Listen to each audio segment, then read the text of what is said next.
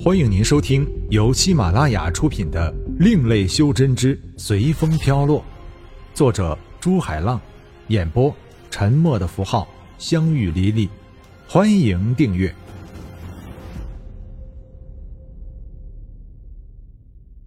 第三十八章，忍痛拒爱。追求大道，就是要先解开自己的心结。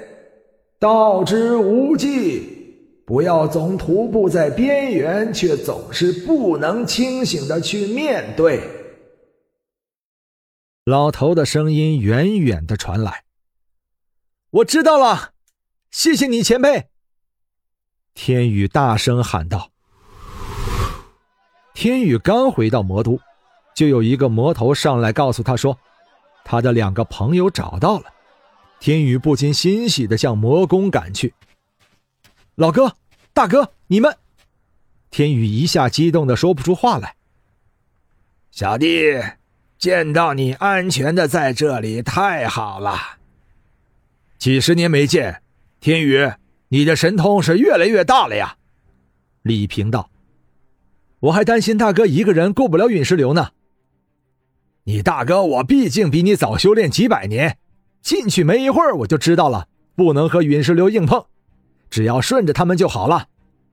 我出来后看到老哥正在陨石流旁边找我们，就和老哥一起找你去了，结果没找到，就四处流浪，还和几个魔尊打了一架呢。要不是有个狂魔见到我们时说有个和我们一样的人，叫他们魔王帮忙找我们，那时我们就知道是你了。没想到老弟什么时候和魔王混得很熟了，那样我们在魔界就可以安全的混下去了。李平道：“你说伊陀呀，我就没事和他打了一架，后来就认识了。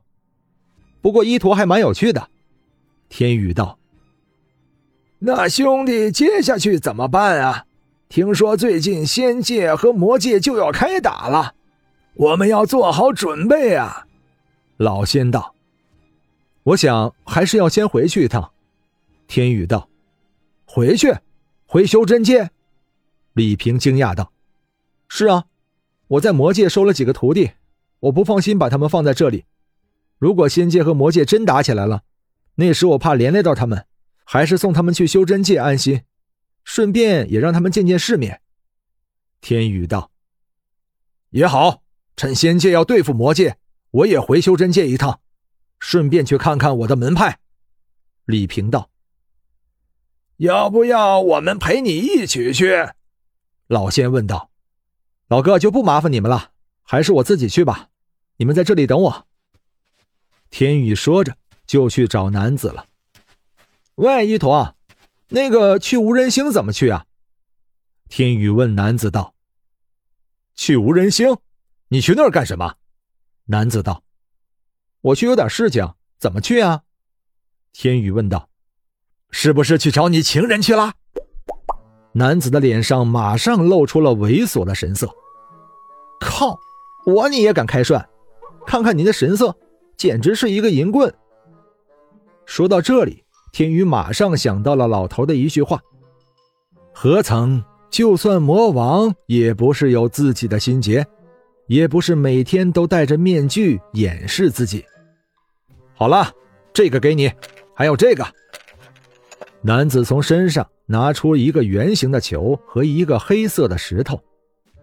这个就是魔界的星图，还有这个石头里面有瞬移的法诀。谢谢了，天宇道。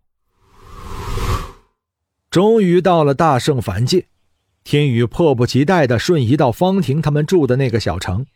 全然不知道自己为什么要这么急着见到他们。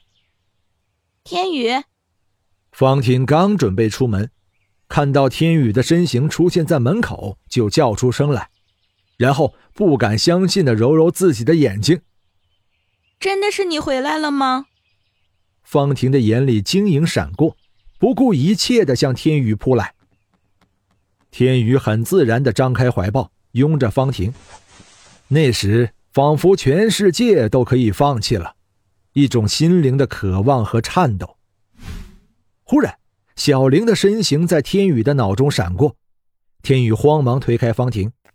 那时他觉得自己的手原来是这么的无力，仿佛这一推就失去了全世界。但天宇还是推开了方婷。我们进去看看楚树他们吧，天宇道。方婷一愣，转过身向里面走去。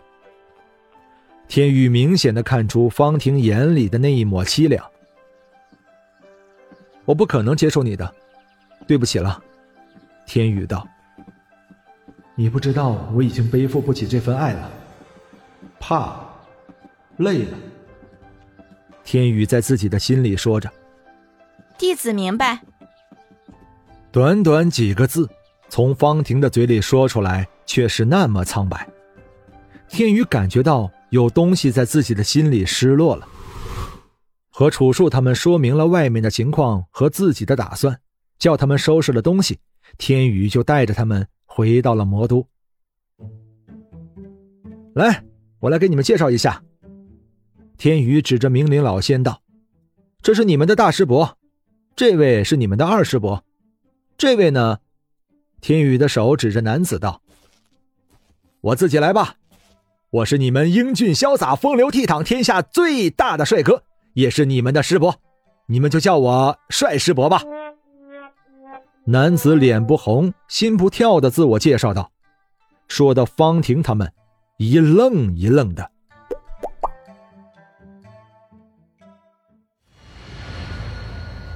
本章播讲完毕，感谢您的收听。如果您喜欢的话，欢迎订阅专辑，下集更精彩。